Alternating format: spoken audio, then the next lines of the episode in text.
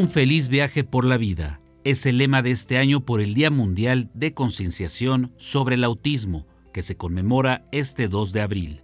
De acuerdo con la Organización de las Naciones Unidas, el trastorno del espectro autista es una afección neurológica permanente que se manifiesta en la primera etapa de la infancia, independientemente del género, raza o la condición social y económica. El autismo no es una enfermedad, y se caracteriza principalmente por peculiaridades en la esfera de la interacción social y dificultades en situaciones comunicativas comunes, modos de aprendizaje atípicos, especial interés por ciertos temas, predisposición a actividades rutinarias y particularidades en el procedimiento de la información sensorial. Son varias las barreras que deben enfrentar las personas que cuentan con autismo, entre ellas las actitudinales y sociales. Así lo explica Mariangi Silveira, directora de Educación Especial más Centro Escolar y Terapéutico AC. Las barreras a las que se enfrentan las personas con este diagnóstico son barreras actitudinales y sociales. Es justo el desconocimiento que hay sobre esta condición de vida lo que genera que no haya un trato adecuado, respetuoso y responsable ante esta condición. Las barreras sociales, bueno, porque estamos eh, inmersos en una comunidad que juzga, en una comunidad que no respeta la diversidad. Actualmente, uno de cada 160 niñas y niños en el mundo tienen trastorno del espectro autista.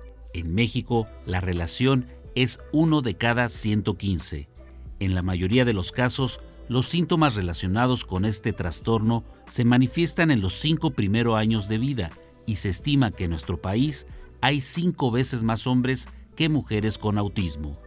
Especialistas señalan que la detección e intervención temprana con profesionales especializados resulta de gran importancia porque contribuyen a potencializar las capacidades de los niños y sobre todo fomentar su inclusión en diversos espacios.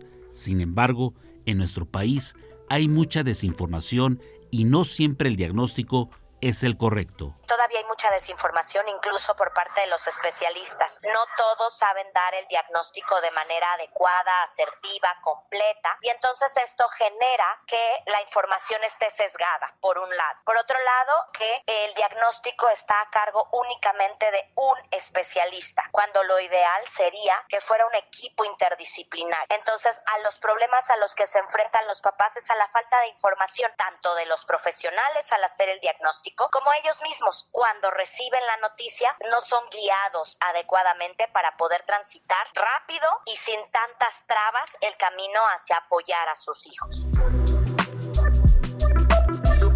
El estigma hacia este sector de la población sigue siendo una práctica constante, pero además los padres de familia requieren de apoyo para poder acompañar a sus hijos para que reciban el mejor tratamiento posible es Mariangi Silveira, especialista en el tema. Actualmente, la comunidad de personas diagnosticadas con autismo ha levantado la voz. Ellos piden que sean llamados autistas. Entonces, bajo ese paradigma y escuchándolos, nos damos cuenta que ellos lo único que piden es respeto y cambiar mucho la información que hemos tenido hasta el momento. Ellos solicitan quitar estos estigmas de que están en su mundo o dejar de simbolizarlos con una pieza de rompecabezas o con el color azul para cambiar estos estilos. Ahora, en cuanto a alumnos o pacientes que nosotros recibimos, vivimos en la asociación, normalmente llegan sin diagnóstico y tienen que transitar en un proceso que tiene que ser muy completo para que al final, cuando la familia reciba un diagnóstico, tenga no solamente el nombre de la condición de vida que acompaña, sino que tengan también el mapa o la ruta, el caminito que tienen que seguir para poder acompañarlos en el proceso de intervención de una manera muy respetuosa y muy sana.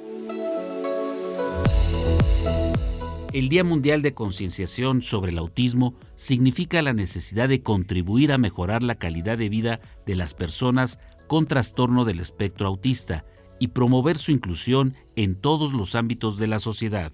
Es un respeto total a estas personas. respetar.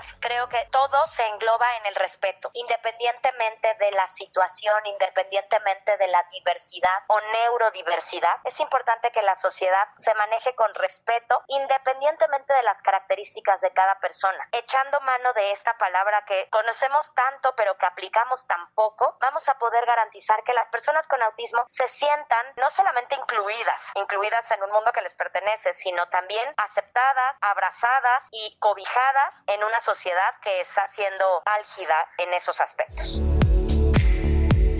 Por último, no solamente hacen falta más clínicas y profesionales en todo el país para atender a las personas con autismo, también es necesario que en el sector educativo se elaboren políticas públicas de inclusión para las niñas y los niños.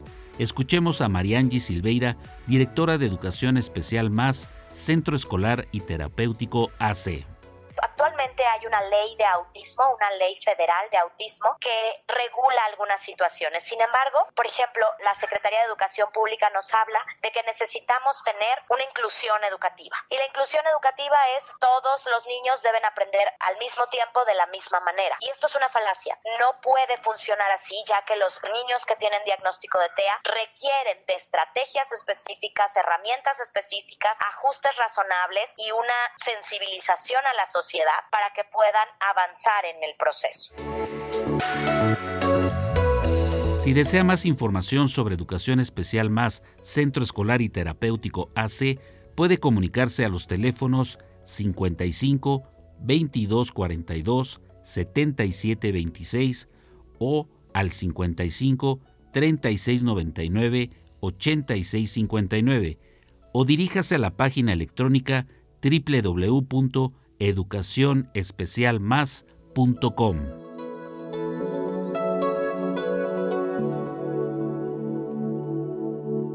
Para Pulso de Radio Educación, Rafael González Domínguez.